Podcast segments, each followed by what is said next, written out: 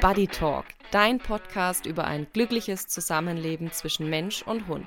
Mit Anna, Caro und Sophia. Echte Gespräche unter drei Hundetrainerinnen und Freundinnen. Hallo und herzlich willkommen beim Buddy Talk. Hallo. Hi. Schön, dass ihr wieder dabei seid. Heute geht's um Hundefreundschaften.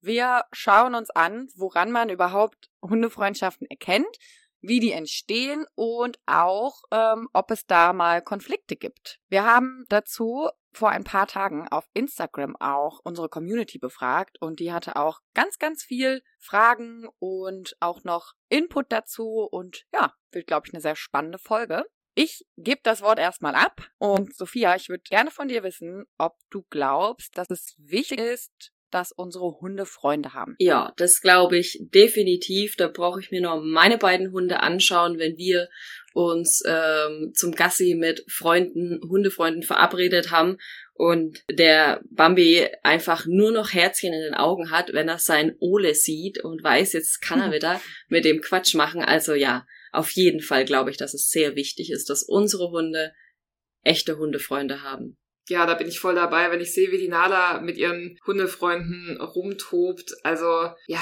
das macht, glaube ich, wirklich nicht nur mich glücklich, sondern auch sie extrem. Also ja, ich glaube schon, dass Hundefreunde das Leben von Hunden extrem bereichern. Richtig schön.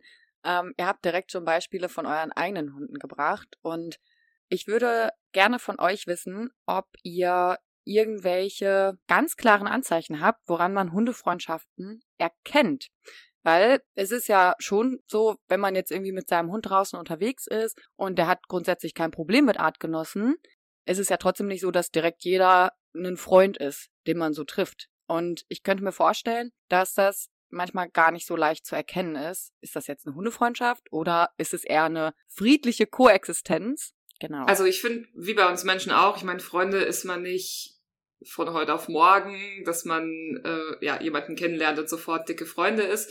Von daher würde ich sagen, ein Punkt wäre für mich erstmal überhaupt, dass die Hunde sich schon etwas besser kennen. Und dann aber natürlich nicht nur kennen, sondern auch sich respektvoll behandeln, sich vertrauen können, ähm, weil sie wissen, dass vielleicht der andere die Grenzen ähm, von von sich selbst, wie sagt man das dann, also des Hundes halt einfach wahrt und genau, wie das, ich finde so ein bisschen, wie das in menschlichen Freundschaften ja auch ist. Ja, ich denke auch, ähm, den Punkt, den du gerade gemeint hast, äh, eigene Grenzen und auch die Grenzen des anderen Hundes zu respektieren, das ist auch immer so ein Punkt, wo man schon erkennt, wie die Stimmung unter den Hunden ist, wie das Verhältnis unter den Hunden ist. Äh, hier ein konkretes Beispiel auch wieder, wenn ich mein Bambi und die Moon, eine Freundin Hundefreundin beobachte, die Moon ist eine Hündin, die eher gern körperbetont spielt und mein Bambi mag das nicht so. Und die Moon macht das mit dem Bambi nicht.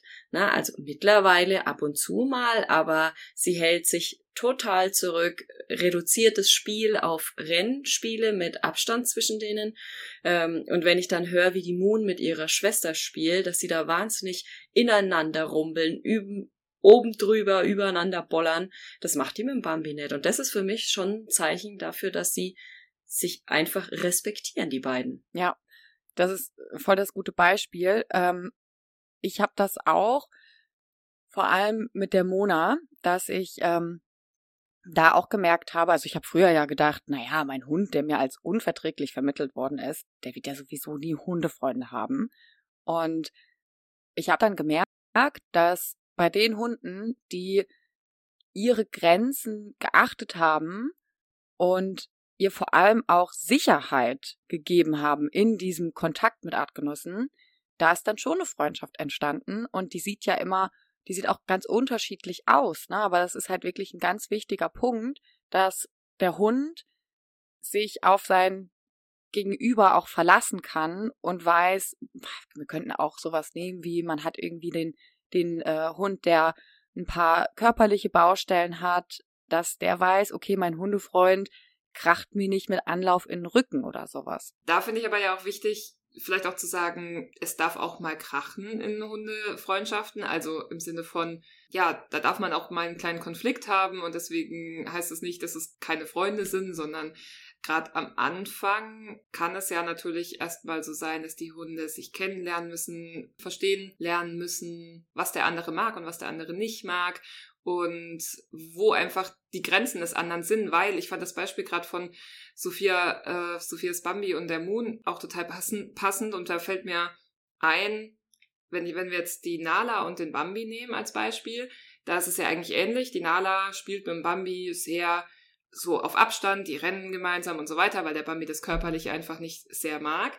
Und im Gegenzug dazu, und das finde ich immer super spannend zu beobachten, wie die sich aufeinander einstellen können, spielt die Nala mit Anna Deinem Boja zum Beispiel wie eine richtig wilde Drecksau. Also, ich meine, also ich, ich finde immer, wenn man sich das so nebeneinander stellt, fragt man sich immer, ist das derselbe Hund irgendwie? Also, mhm.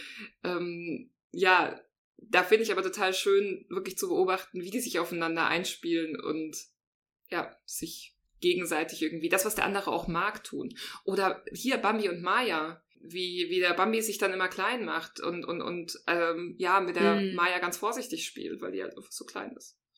Ja, das ähm, stimmt auf jeden Fall, ist ein guter Punkt. Habe ich aber auch viel dazu beigetragen, dass es auch so gut läuft zwischen den beiden. Von alleine hätte der Bambi das nicht geschafft, beziehungsweise schon, aber er hätte deutlich länger gebraucht zu verstehen, wie er mit der Maya spielen kann, so dass sie es gut findet. Und hätte ich da nicht geholfen zum Thema Konflikte unter Hunden, dann bin ich mir sehr sicher, dass die Maya irgendwann mal garstig mit ihm geworden wäre, weil er halt einfach, wenn der wiegt 40 Kilo, der Kerl, und die Maya wiegt 5,5 Kilo. Ähm, und wenn der zu grob mit ihr spielt, dann tut es der Maya weh. Deswegen hat es am Anfang sehr, sehr viel Unterstützung gebraucht. Es ist noch nie gekippt zwischen den beiden. Kleine Konflikte hatten die schon, aber es gab noch keine ernsthafte Auseinandersetzung bei den beiden und äh, da bin ich mir sicher, dass ich ein gutes Stückchen dazu beigetragen habe, dass das so gut läuft bei den beiden. Sicherlich. Ja, da hast du einen, einen sehr wichtigen Punkt genannt. Bei der Entstehung von Hundefreundschaften, also das ist halt nicht so oder in den seltensten Fällen so, dass die Hunde einfach, ja, man, man packt die quasi zusammen, man geht irgendwie einmal Gassi und zack, ist das direkt ein Match. Das gibt es durchaus ab und an mal, dann ist es aber eher Glück und ansonsten braucht das vor allem, finde ich auch, je enger die Hunde zusammenleben. Ne? Also deswegen das Beispiel von Bambi und Maya passt da total gut. Oder ich habe das hier zu Hause auch mit Mona und Bo, dass je enger die Hunde zusammenleben, desto mehr Punkte, an denen Konflikte auch entstehen können, gibt es ja. Und genauso verhält es sich oder ähnlich verhält es sich, wenn man immer wieder mit denselben Hunden zusammen Gassi geht oder so. Je mehr die sich sehen, je mehr Situationen die durchmachen, das bietet zum einen zwar auch Potenzial, dass die eben die eben erwähnten Grenzen beim anderen Hund erkennen und auch achten können, aber da brauchen die auch oft Hilfe, weil es dann einfach zu zu Konflikten kommt oder eben zu bisschen Unstimmigkeiten und gerade wenn dann nicht beide 100% sozialkompetent sind, sind wir als Menschen gefragt.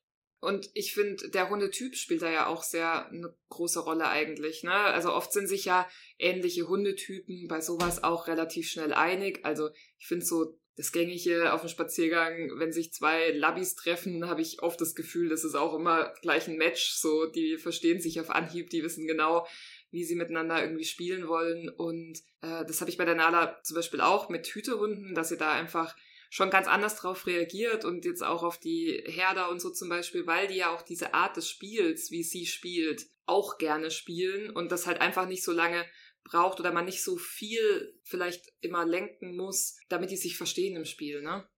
Mm, man könnte sagen, dass es für diese Entstehung von Hundefreundschaften braucht es halt mal mehr und mal weniger Unterstützung von unserer menschlichen Seite. Es kommt halt darauf an, was die Hunde an sich schon mal mitbringen. Also wenn ich jetzt Hunde habe, die total sozial kompetent sind, die ausschließlich oder fast ausschließlich gute Erfahrungen mit Artgenossen gemacht haben, die tun sich natürlich leichter, die gehen ja viel unbeschwerter zu anderen Hunden hin, die sind viel, viel weniger misstrauisch, könnte man fast sagen, in diesem Kontakt. Und da finde ich, ist es häufig so, dass es auch leichter von alleine läuft. Wohingegen, wenn ich so wie bei Bambi und Maya ein unausgewogenes Kräfteverhältnis habe oder auch wenn ich unterschiedliche Altersstufen habe oder ganz unterschiedliche Hundetypen, wie du es eben sagtest, Caro, hab dann ähm, oder eben einen Hund, der schlechte Erfahrungen gemacht hat mit Artgenossen, dann ist wieder mehr Unterstützung vom Menschen gefragt. Dahingehend würde ich gerne mal von euch wissen, wie ich das denn unterstützen kann. Das war nämlich auch eine Frage aus der Community. Wie kann ich das denn fördern, dass mein Hund Freundschaften schließen kann? Wie, wie finde ich quasi Hundefreunde oder potenzielle Hundefreunde für meinen Hund? Grundsätzlich ist es das, das Allerwichtigste ist da natürlich irgendwo den eigenen Hund erstmal zu kennen und einschätzen zu können. Was ist das für ein Typ und was will der? Und wenn ich dann auf der Suche nach Freunden bin, wir hatten es gerade schon, dass viele Rassen sich da auch einig sind ähm, und besser miteinander können als groß, klein und ähm, komplett unterschiedliche Typen. Also kann ich ja schon mal schauen, äh, sehe ich irgendwo Hundetypen, die meinem ähnlich sehen. Und ähm, wenn man das noch nicht gleich mit seinem Hund machen möchte, dann darf man auch echt erstmal alleine vielleicht in irgendeine hundereiche Gegend gehen, da ein bisschen spazieren gehen und sich angucken, wer läuft denn da so rum, mit wem könnte ich denn vielleicht mal ganz ungezwungen ins Gespräch kommen, sich über den Hund ein bisschen austauschen und sagen, hey, ich habe auch so einen Hundi zu Hause und ich glaube, die würden sich richtig gut verstehen, wollen wir uns nicht mal treffen. Ähm, ich denke, so kann man das Ganze gut an leiern, dass da vielleicht mal ein Kontakt zustande kommt, von dem der eigene Hund richtig profitieren kann. Hm, Finde ich eine voll gute Idee, einfach mal auch ohne Hund da reinzugehen, weil gerade wenn man jetzt einen Hund hat, der da ähm, noch ziemlich Probleme in dem Bereich hat, ist man dann ja sehr beschäftigt, wenn man den dabei hat, den zu unterstützen und dem zu helfen. Und ähm, ja, da finde ich es eigentlich eine coole Möglichkeit, wirklich mal alleine vielleicht auch zu gucken, und mit den Leuten zu sprechen. Und viele sind ja selber froh, wenn sie einfach mal jemanden kennenlernen, der ähm, sich mit dem eigenen Hund dann gut versteht, vielleicht, ne? Total. Ich glaube, da geht uns allen das Herz auf, wenn wir sehen, wie unsere Hunde miteinander Spaß haben, wie die spielen oder auch wenn es ähm, welche, wenn einfach Hundetypen sind, die eher äh, schon ein bisschen gesetzter sind, ein bisschen gemächlicher unterwegs sind, wie die gemeinsam schnüffeln und so. Also das ist ja einfach schön, da freut sich doch jeder drüber. Ich finde das auch eine sehr, sehr gute Idee. Also einfach wirklich mal alleine loszuziehen und zu gucken, ähm, so dass man nicht noch seinen Hund irgendwie im Schlepptau hat, den man dann gegebenenfalls unterstützen muss. Ja, absolut. Da ist man ja total entspannt selbst und kann sich einfach nur 100% auf das konzentrieren, was vor einem passiert, ohne auf den Hund achten zu müssen. Und wenn wir dann noch ähm, weiter überlegen, wie es dann weitergehen könnte, damit die echte Hundefreunde werden. So angenommen, man hat so jemanden getroffen, die äh, in der Vorstellung matchen wunderbar und dann trifft man sich tatsächlich, dann ist es natürlich wichtig, den Hund beim Kennenlernen auch zu unterstützen, sich mit Körpersprache zu befassen, schon kleine Konflikte, kleine Stresszeichen irgendwo zu erkennen und je nachdem, wie kompetent oder inkompetent mein Hund ist, äh, an passender Stelle zu unterstützen, zu sagen, hey, guck mal, geh halt auf Seite mit mir, wenn es dir gerade zu viel ist. Du kannst zu mir kommen und dir Hilfe holen. Ähm, wir können weitergehen, was halt auch immer der Hund in diesem Moment gerade braucht. Ja, voll gut, weil das ist ja genau der Punkt, den die Leute immer fragen, ja auch eigentlich, wie kann ich denn überhaupt, weil meistens passiert es und man hat es gar nicht irgendwie kommen sehen und ähm, ja, auf einmal ist alles doof gelaufen und es gibt dabei ja so viel noch davor und dazwischen, was man halt einfach erstmal auch lernen muss zu sehen und um zu wissen, wann man da eben eingreifen kann. Ja, und da ist es auch wieder so schön. Jetzt sind wir wieder bei unserem allerersten Beispiel, wenn man alleine lostigert und sich da einfach mal Hunde in der Interaktion anschaut. Da kann man ja sein eigenes Auge dann auch irgendwo schulen. Was machen die denn? Wie machen sie es? Sehe ich, erkenne ich Konfliktzeichen und so weiter und so fort. Ähm, hier Pro-Tipp, ne? Kamera draufhalten. Kamera draufhalten. Ich fand es auch gut, dass ihr darauf eingegangen seid, dass so viel vorher passiert. Ne? Oft ist es ja so, man zieht los und ich sag jetzt mal, man ist irgendwie ähm, dort, wo, der, wo die Hunde vielleicht auch freilaufen können. Man sieht, okay, das Gegenüber hat uns gesehen, lässt freilaufen. Ich habe meinen Hund Freilauf. Hm, okay, dann lassen wir sie mal beide. Naja, und dann begegnen die sich und dann bleibt man oft so stehen und es ist so ein, okay, ja, und jetzt? Und dann beschnüffeln die sich und naja, wenn nichts passiert, gehen sie einfach wieder auseinander, die Hunde. Oder sie gehen dann, fangen dann ein Spiel an. Manchmal wird's dann auch hakelig. Und da gibt es ja schon Dinge, die man wirklich beachten kann, indem man einfach schon auf die Vorzeichen dessen, was, in welche Richtung sich das entwickelt. Wird es ein Spiel? Wird es ein, okay, wir gehen einfach wieder friedlich auseinander oder wird es ein bisschen hakeliger? Wenn man diese Vorzeichen dafür kennt, dann fühlt man sich ja viel, viel sicherer und kann auch in diese Begegnung gehen, ohne Sorge haben zu müssen, dass was passiert.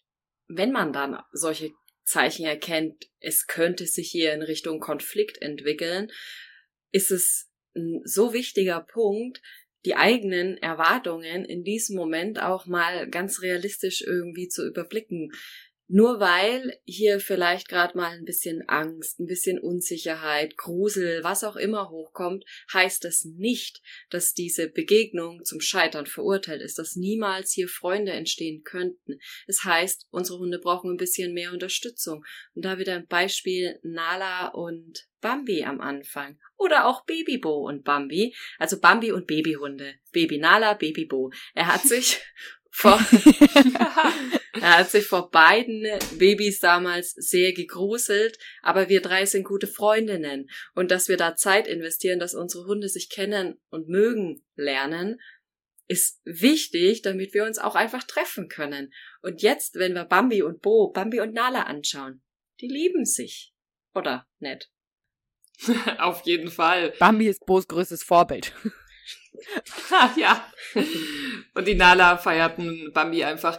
Und der Bambi ist auch zum Beispiel ein Hund, der der Nala total gut tut, finde ich, so vom Typ her, wenn die mit dem tobt. Weil da gibt es, und da muss ich nochmal ganz kurz auf das Rassethema ähm, einhaken, da gibt es ja auch ähm, Rassetypen, die, also oder Situationen, wo jetzt, sage ich mal, Hütehunde untereinander sich vielleicht eher zu sehr hochschaukeln und ich vielleicht auch mal einen ruhigeren Hund brauche, anstatt jetzt einen, der das Ganze noch so befeuert, diese Energie, sage ich jetzt mal. Ne? Also da ähm, gibt ja auch wieder verschiedene Punkte. Aber ich wollte noch kurz was zu Bambi und Nala auch sagen, weil äh, ich weiß nicht, noch am Anfang, Sophia, die ersten Male, wie wir spazieren gegangen sind, ich weiß nicht, ob du dich erinnern kannst, aber das war ja wirklich, ich habe mir da ein paar Mal gedacht, dass glaube ich, ganz viele Leute das entweder sehr viel langsamer angegangen werden und sehr lange auf großem Abstand geblieben wären oder das eben sehr viel mehr unterbrochen hätten. Wir haben es auch natürlich immer wieder unterbrochen, aber wir haben es auch immer wieder nach dem Unterbrechen und die Hunde,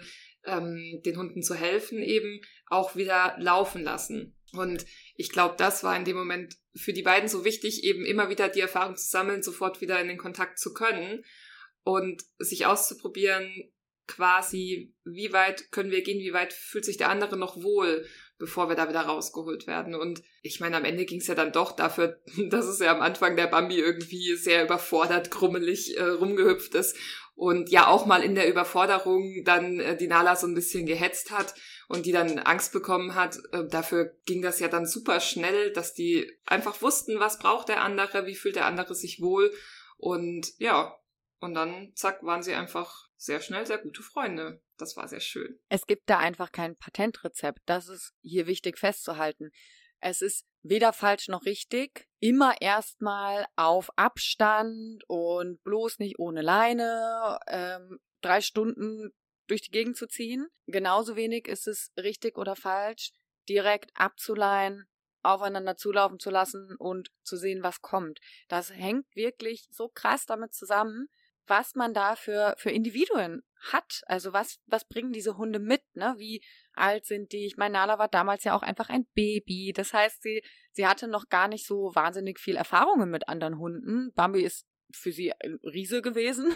Ähm, und das ist ja schon mal einfach, das sind so Voraussetzungen, die sind für uns sehr klar.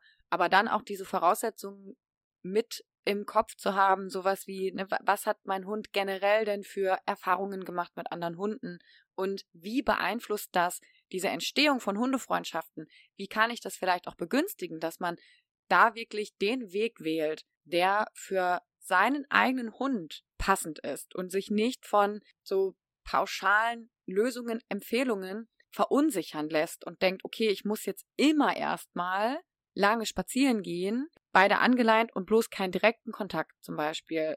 Oder das genaue Gegenteil. Also es gibt da keine Pauschallösung die für alle klappt. Anna, da will ich dann dich jetzt fragen, es ist bestimmt für die Zuhörer hier sehr interessant. Du hast eine Hündin bei dir, die Mona, die ein Thema mit Hunden hat und bei dir ist ein Welpe eingezogen, der Bo. Wie hast du deine beiden unterstützt, dass die solche Best Friends werden können? Weil die, die lieben sich ja, die zwei. Mhm. Ja, die lieben sich wirklich. Ähm, ja, es ist, äh, ja, geht mir gerade auch das Herz auf. Ah ja, ähm, ich habe mich zum Beispiel direkt zu Beginn relativ unkonventionell verhalten. Die allererste, der allererste Kontakt, die allererste Begegnung fand nämlich drinnen statt. Und das ist hier kein pauschaler Tipp. Bitte macht das alle, wenn ihr einen unverträglichen Hund habt, drinnen. Nein. Dafür hatte ich meine Gründe. Ohne jetzt so ausschweifend zu werden, will ich einfach nur sagen, bei Mona, also um das klar zu machen, was ich meine, wenn ich sage, na, das ist total individuell und man muss das gut abschätzen. Mona hat ein Thema mit ihrer Erregung draußen. Also generell draußen zu sein, kickt halt sehr hart bei ihr und dann ist sie sehr, sehr aufgeregt. Und sie hat ein Problem mit fremden Hunden.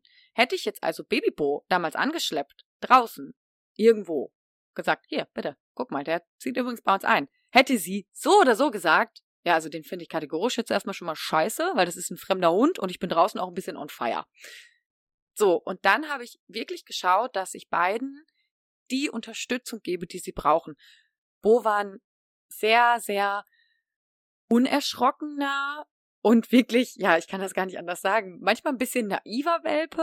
Also habe ich bei ihm geschaut, dass ich ihn gleichermaßen schütze, damit ihm natürlich nichts passiert und ihn aber auch mit seiner, mit dieser unerschrockenen und irgendwie so, so ein bisschen süß forschen Art habe ich ihn auch viel machen lassen, weil er so echt Mona voll gut um die Pfote gewickelt hat. Und bei Mona habe ich geschaut, dass sie immer wieder die Möglichkeit bekommt, sich ihn anzuschauen, zu, zu riechen und so, aber immer natürlich im abgesicherten Setting und habe wirklich einfach geguckt, was brauchen meine beiden Hunde mm, und habe da nicht zum Beispiel kategorisch getrennt. Ich war halt dabei.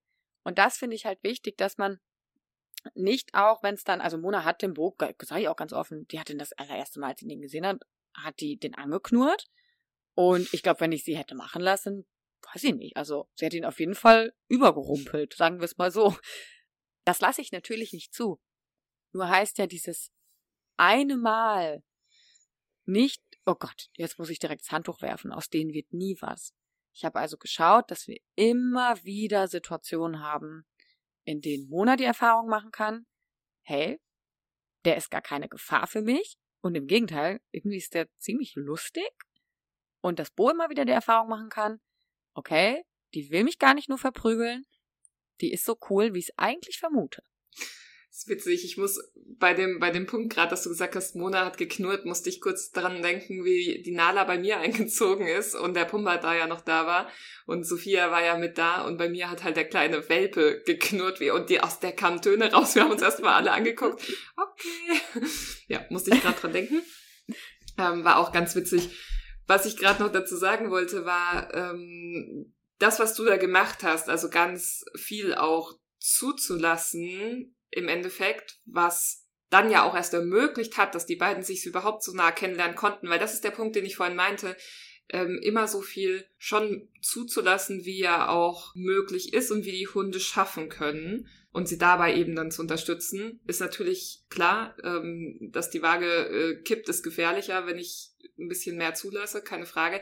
Und da ist es aber ja wichtig, dass man eben seinen Hund A sehr gut kennt und B auch sehr gut lesen kann und überhaupt Hundesprache sehr gut versteht und, und, und weiß auch, wie man dann oder was dann als nächstes passieren könnte und wie man entsprechend dann darauf reagieren kann. Und das erfordert ja schon ein bisschen Hintergrundwissen. Ja, Caro, da hast du mir die perfekte Überleitung geliefert zu unserem Trommelwirbel. Erste Angebot für euch. Wir freuen uns mega, dass wir euch endlich von Body Basics berichten können. Body Basics ist ein sechs Wochen Online-Kurs inklusive Live-Betreuung und es wird geballtes Wissen rund um Körpersprache des Hundes geben, inklusive Spezialbonus Hundebegegnungen. Das heißt, mit Body Basics seid ihr perfekt darauf vorbereitet, Hundefreundschaften zu erkennen und auch deren Entstehung zu begünstigen. Denn da lernt ihr genau das, was Caro eben erzählt hat, wovon wir hier die ganze Zeit schon reden, nämlich dass es total wichtig ist, seinen Hund wirklich, wirklich gut lesen zu können, um dann auch sagen zu können, treffsicher quasi voraussagen zu können, was als nächstes passieren wird. Hat man diese Skills an der Hand, kann man auch viel unbeschwerter und zuversichtlicher und auch mit mehr Sicherheit in solche Hundebegegnungen reingehen. Ähm, jetzt aber hier weiter im Text. Und zwar habt ihr beide eben und ich auch ähm, über Sicherheit im, im Hundekontakt ähm, und ja, wie man denn managen kann und überhaupt Sicherheit garantieren kann in Hundefreundschaften. Ich sag mal so, also es gibt nie eine hundertprozentige Garantie, dass immer alles smooth läuft und alles flauschig und rosa ist. Aber wir können eben, wenn wir das Wissen haben darum, womit unsere Hunde ausdrücken, wie sie ausdrücken, was sie fühlen, können wir halt ziemlich genau prognostizieren, was sie tun werden. Und es ist auch völlig normal, genauso wie es ja übrigens in menschlichen Beziehungen auch völlig normal ist, dass mal Konflikte aufkommen. Auch unter Freunden, gerade unter Freunden. Sophia, was sagst du zu Konflikten unter Hundefreunden? Das war nämlich auch ein Punkt, der die Community brennend interessiert. Ist es normal? Darf das vorkommen? Oder ist es bei Hundefreunden quasi dann ein Anzeichen, dass es doch keine Hundefreundschaft ist? Und wenn es okay ist, was mache ich dann? Ist dann die Freundschaft kaputt?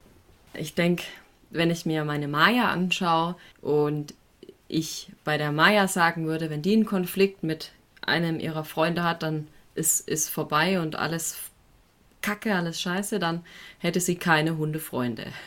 Meine Maya. der kleine Prügeldackel. Der kleine streitlustige Also- Dackel. So prügelig ist er auch nicht. Nein, gar nicht. Mit dem Bambi hat sie sich noch nie gekloppt. Ja, okay. Aber der Bambi hätte auch nicht den Mut. Nein, und sie ist ja auch sehr gehemmt dabei. Ja, die Maya hatte schon ähm, Konflikte, einige Konflikte mit ihrer Parson Russell Freundin Hermine zum Beispiel. Die zwei lieben sich auch, spielen unfassbar gern miteinander. Meine Maya ist im Spiel aber manchmal ein bisschen aufgeregt und ein bisschen arg körperlich. Und die Hermine damals, ein Junghund, hat auch noch ein bisschen üben müssen, richtig mit ähm, Frust und so umzugehen. Frustrationstoleranz hat zwischendurch mal gekickt und der war, war meine Maya dann zu viel und dann ist die Hermine über meine Maya gerollt. Und wenn ein Terrier und ein Dackel sich kloppen, dann klingt das extrem laut und gefährlich. ja, ihr lacht. ähm, passiert ist den beiden nie was. Ich war da mal dabei. ja, Ich auch.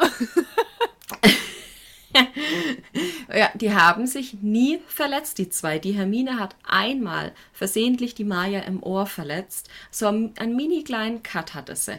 Und ihr hättet sehen müssen, wie rührend sich die Hermine danach um die Maya gesorgt hat und gekümmert hat. Die, Oh.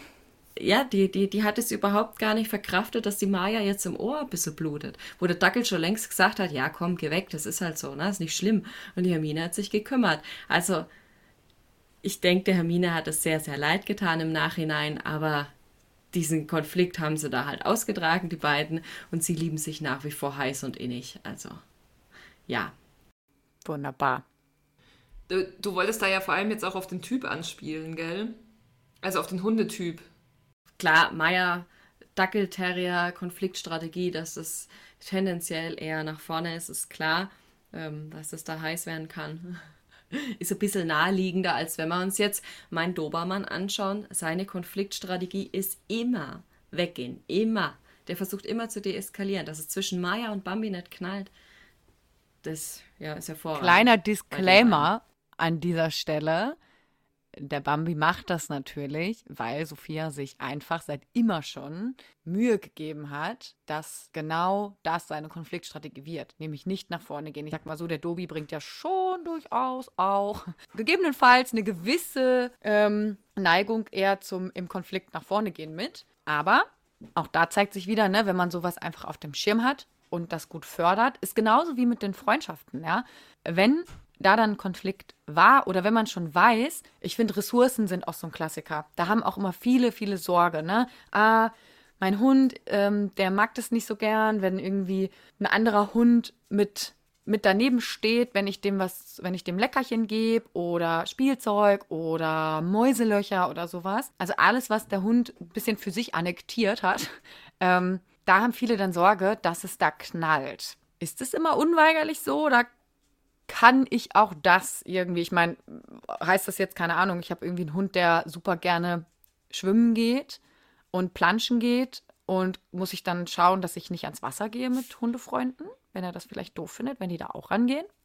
Ja, da kann man natürlich auch dran trainieren. Ne? ähm, also ich muss da auch gleich wieder dran denken, dass der Pumba ja auch äh, Ressourcen ganz ordentlich verteidigt hat und das als Sinala eingezogen ist schon eine ziemliche Aufgabe war, weil ja, das hat erstmal sehr viel Management erfordert. Aber das Ding ist ja, Ziel sollte ja am Ende nicht sein, dass man solche Situationen immer nur vermeidet, weil es kann ja immer der Moment kommen, wo was passiert, wo man jetzt irgendwie, ja, was man nicht so geplant hat und dann ist diese Situation da und dann ist es natürlich hilfreich, wenn man davor schon auf dieses Konto eingezahlt hat, mit dem Hund zu üben, dass das eben äh, bei ihm nicht gleich so einen Hyperstress auslöst, sondern dass er eben auch lernt, wenn da ein anderer Hund daneben sitzt und ein Leckerchen bekommt, dann bekomme ich trotzdem genauso viele Leckerchen wie vorher auch. Nein, noch besser, sogar noch mehr Leckerchen, wenn da ein anderer Hund daneben sitzt. Ähm, also das lohnt sich für mich sogar, das kurz auszuhalten. Also da kann man definitiv und sollte man auch dran arbeiten, damit man halt da einfach die Basis legt für ähm, ja, unvorhergesehene Situationen. Ja, Caro, da hast du was sehr Gutes gesagt, sogar schon mit äh, konkretem Tipp dabei. Und ich finde auch, dass diese Situation für die Hunde ja eine Chance sind zu wachsen und daran zu lernen und zu merken, also wie beim Pumba jetzt zum Beispiel, dass er einfach durch diese Wiederholungen, dass das immer wieder vorgekommen ist, aber immer wieder so, dass er das schaffen kann, dass du halt dabei warst und die Situation auch einfach so mit beeinflusst hast, dass das für Pumba machbar war und er da mit einer guten Erfahrung rausgegangen ist, ist das ja für ihn eine eine mega Chance einfach gewesen, da einfach dann zu wachsen und zu lernen, okay, hm, vielleicht ist es ja doch gar nicht so schlimm, wenn ein anderer Hund mit da am Start ist, wenn es was zu futtern gibt. Nichts, also natürlich, das steht völlig außer Frage, geht Sicherheit immer vor, ja? Also Sicherheit steht an erster Stelle und das beinhaltet sowas wie, keine Ahnung, ich lasse zum Beispiel äh, meine Mona, wenn ich äh, neue Hundefreunde für sie finden möchte, ähm, erstmal immer nur gesichert in den direkten Kontakt, ja. Also sie hat damals bei Babybo auch, wenn die direkten Kontakt hatten, hatte sie entweder einen Maulkorb auf oder da war ein, ein Babygitter dazwischen. Ähm, es war eine Leine dran, damit sie, ich meine, mit Maulkorb kann sie nicht beißen, aber sie könnte immer noch sich draufstürzen und trotzdem echt, ja, wehtun und auch sehr erschrecken. Und genau, dann lasse ich sie eben an der Leine und schaue, dass ich da einfach, ja, gutes Management betreibe, und einfach absichere. Und ich bin mir sicher, Caro, du hast das mit dem Pumba damals wahrscheinlich bei Nala genauso gemacht, oder? Ähm, ja, ich wollte auch dazu jetzt sowieso gerade noch, ist mir noch was eingefallen und zwar, ähm, das klingt jetzt natürlich alles so easy, aber natürlich je nachdem, was dieser Hund für Lernerfahrungen gemacht hat und wie heftig der vorgeht ähm, bei Ressourcenverteidigung, ist das natürlich überhaupt kein ähm, easy Thema, keine Frage. Also da sollte man sich dann auf jeden Fall Hilfe holen. Was ich aber auch noch gerne, nur weil wir das Ressourcenthema jetzt gerade so ein bisschen angeschnitten haben, gerne mit reinwerfen würde, ist, dass es ja auch gerade bei jungen Hunden, wie es die Nala ist, wie es der Bo ist, ähm, ein großes, großes Thema ist und auch bei anderen, aber bei jungen Hunden es, zeigt sich es meist ein bisschen extremer, ähm, dass ja Ressourcen noch mehr verteidigt werden, wenn der Hund gerade sehr aufgeregt ist, gestresst ist, sehr viel auf einmal passiert ist, erlebt hat und so weiter. Also nur das noch so ein kleiner ähm, Hinweis, dass das ja auch daher kommen kann. Ja, alles ist ja intensiviert. Alle Reaktionen fallen deutlich intensiver aus, wenn der Hund eh schon total aufgeregt ist. Das ist auch eine Sache, bei der ich sagen würde, das ist so ein, so ein, hm, das bringt mit das größte Konfliktpotenzial neben, dem, neben der Ressourcenthematik mit, wenn die Hunde so aufgeregt sind. Also Aufregung begünstigt eben einfach kein höfliches Verhalten, was bedeutet, dass ich da dann eher erstmal ansetze, ähm, bevor ich sage, naja, mein Hund, ach weiß ich nicht, das klappt irgendwie nicht, der kann keine Hundefreunde finden, weil der immer äh, direkt rüberpoltert. Vielleicht mal draufschauen und gucken, ob man da nicht an der Aufregung erstmal ansetzt. Und gerade auch unter Hundefreunden ist es ja so, dass wenn ich jetzt zum Beispiel mit, mit euch jetzt irgendwie ein Wochenende verbringe und wir fahren zusammen mit den Hunden irgendwo hin und erleben irgendwas Tolles, dann sitzen diese Hunde ja auch nonstop aufeinander. Das heißt, sie sind viel mehr wach, sie schlafen weniger, sie spielen viel mehr miteinander. die Umgebung ist vielleicht neu und aufregend. Also da kann es ja bei sowas auch immer eher zu Konflikten kommen, nur dass man sowas ja auch auf dem Schirm hat, dass obwohl Hunde sich gerne mögen und befreundet sind, ähm, dass es natürlich aufgrund der Umstände, in denen wir uns gerade befinden, eher zu Konflikten kommen kann, als wenn ich mich mal eben auf einen Gassi für eine Stunde treffe. Ne? Jetzt könnte man ja meinen, dass Aufregung immer etwas Schlechtes wäre. Vielleicht habt ihr es aber selber schon mal bei euren Hunden miterlebt, dass sie total aufgeregt waren, wenn sie ihren allerbesten Hundefreund gesehen haben und daraus auch eine total schöne Interaktion gekommen ist. Auch das war nämlich eine Frage aus der Community. Ist Aufregung per se nicht erlaubt bzw. nicht erwünscht im Hundekontakt bei Hundefreundschaften? Sophia, was meinst du? Ich meine, dass Aufregung vollkommen okay ist und nicht nur okay ist, sondern tatsächlich auch gut. Wenn wir jetzt wirklich zwei Hunde vor uns haben, die sich mögen, die echte Freunde sind und die freuen sich, sich zu sehen, die Aufregung steigt, happy, was auch immer, dann lernen die beiden ja in einem sicheren und positiven Kontext ihre Aufregung abzubauen. Und das in Gegenwart eines Hundes. Und das ist ja genau das, was wir dann später für die schwierigen Begegnungen mit fremden Hunden irgendwo brauchen, auf die Aufregung klarkommen, lernen, Aufregung im Kontext Hund abbauen zu können. Und deswegen, warum will ich meinen Hund tiefenentspannt in jeder Situation, auch mit seinem Kumpel, wenn das eigentlich eine wahnsinnig tolle Möglichkeit ist, lernen zu können, mit Aufregung umzugehen und Aufregung abzubauen, sich regulieren zu können. Und deswegen bin ich der Meinung, ja, unsere Hunde dürfen bitte aufgeregt sein. Außerdem, allerletzter Punkt, außerdem, wenn ich euch sehe und wir haben uns lang nicht mehr gesehen, dann bin ich doch auch nicht schön euch zu sehen toll, dass ihr da seid. Dann hüpfe ich doch auch im Kreis, ne? Und oh. freue mich und bin aufgeregt und endlich kann ich euch ähm, irgendwas zeigen, erzählen, weiß der Geier, ne? Also Emotionen sind vollkommen okay und erlaubt in alle Richtungen. Und erwünscht. Fertig. ich wollte auch gerade sagen, also man, man ist ja selber, wenn man sich positiv freut, auch auf. Und ich finde, da sollte man auch immer so einen Unterschied auch machen. Positive Freude ist sowieso immer okay. Ne? Also warum nicht? Ich finde, das macht das Leben ja erst so richtig lebenswert. Und die lernen ja nicht nur Aufregung quasi abzubauen in ihrer Gegenwart, sondern ich finde auch, sie lernen ja auch Kommunikation in höhere Aufregung besser umzusetzen. Das ist zum Beispiel ja das, was der Puma leider dann nicht so gut konnte, ähm, weil er eben in seiner Aufregung ja ähm, zu so einem kleinen äh, Vollhorst in Sachen Hundebegegnung geworden ist und also mit fremden Hunden, muss man jetzt dazu sagen. Und ähm, da er einfach in der hohen Aufregung überhaupt alles vergessen hat, was er im entspannten Zustand konnte. Und das wird natürlich auch geübt. Mhm. Also das finde ich auch ganz wichtig. Finde ich voll gut, Caro, dass du den letzten Punkt auch noch erwähnst. Das ist sehr gut, dass Hunde auch lernen, auf ihre hohe Aufregung klar zu kommen und freundlich bleiben zu können bedeutet natürlich im Umkehrschluss für uns Menschen, da wirklich ein geschultes Auge drauf zu haben und zu erkennen, okay, ich habe jetzt einen sehr aufgeregten, positiv aufgeregten Hund. Wie kann ich ihm helfen, wenn er es nicht schafft, sich regulieren zu können? Und da kommen wir wieder zum Punkt Körpersprache erkennen und dann der richtige Umgang damit. Na, nochmal hier Body Basics kurz mit reinwerfen. Ich wollte gerade sagen, da kommen wir wieder ja. zu Body Basics. Genau, und dass das Ergebnis am Ende gut aussieht, das bedarf ja schon immer Wissen und auch Wissen darüber, wie man mit den Situationen umgeht. Und da, klar, im Zweifel lasst euch da bitte helfen von jemandem, der Ahnung hat. Ne? Mhm. Und es lohnt sich. Es lohnt sich wirklich, da auch wirklich Zeit und ja, die Mühe, vielleicht auch jemand professionell mit dazu zu holen, rein zu investieren. Weil es ja einfach so ein wahnsinniger Mehrwert für ein Hund ist, Freunde zu haben. Deswegen komme ich nämlich schon zu meiner allerletzten Frage. Caro, warum sind Hundefreundschaften wichtig? Also, Hunde sind ja per se erstmal sehr soziale Wesen und hängen einfach, glaube ich, wirklich gerne auch mit Hunden ab. Also, natürlich auch gerne mit Menschen.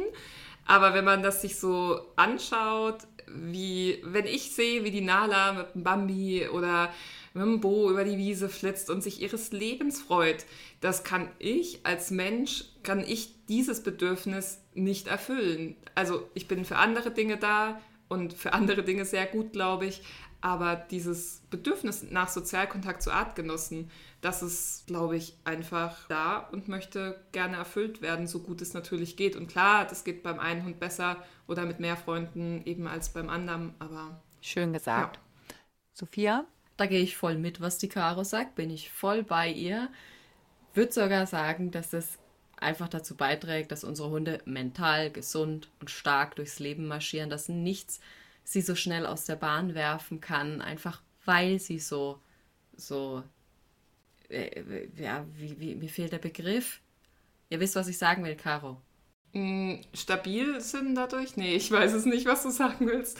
Aber. Den Rücken gestärkt haben. Vielleicht sowas? Ich überlege, mir fällt es nicht ein, mir liegt es auf der Zunge, aber mir fällt dieses eine Wort nicht ein.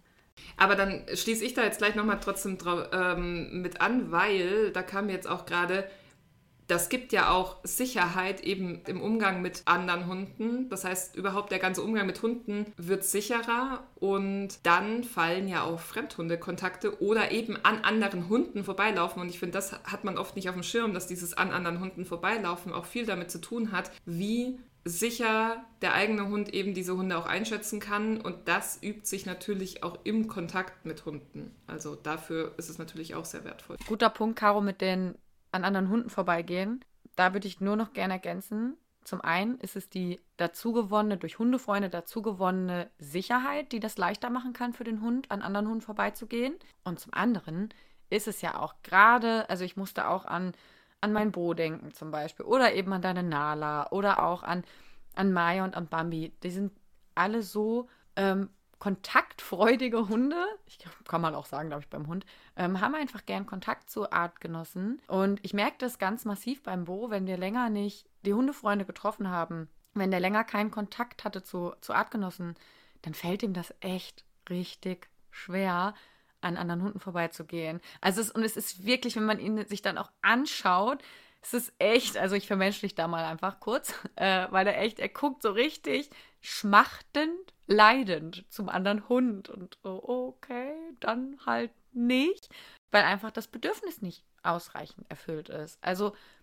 Hundefreundschaften sind auf so vielen Ebenen eine Bereicherung für den Hund und ich weiß selber durch die Mona, wie schwierig das sein kann, wie mühsam das sein kann, passende Hundefreunde für den Hund zu finden. Aber ich habe es eben schon mal irgendwann gesagt, es lohnt sich einfach. Es lohnt sich so, so sehr.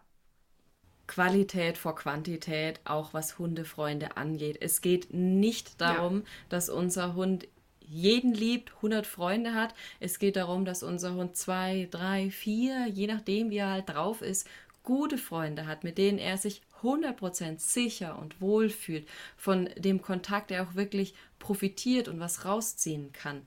Darum geht es uns. Ja, super wichtig. Schönes Schlusswort. Absolut. Sehr schönes Schlusswort. Wenn dir diese Folge gefallen hat, dann würden wir uns riesig freuen, wenn du unseren Podcast auf den gängigen Portalen bewertest und auch super, super gerne bei Instagram und Co teilst, Leuten davon erzählst, bei denen du glaubst, dass sie das auch interessieren könnte oder dass es cool für die wäre, das zu hören. Und ja, abonniere den Podcast auch gern, dann verpasst du nämlich auch nicht, wenn eine Folge wieder neu online kommt. Wir packen euch alle Infos, vor allem zu Body Basics, unserem Körpersprachkurs, in die Show Notes. Da findet ihr auch den Link zu unserem Newsletter und zu unserem Instagram-Account. War wieder sehr schön, hat mir sehr viel Spaß gemacht und ja, bis zum nächsten Mal. Tschüss. Tschüss. Aber wenn unser Teletubby, tschüss. Alter, da war der Teletubby echt.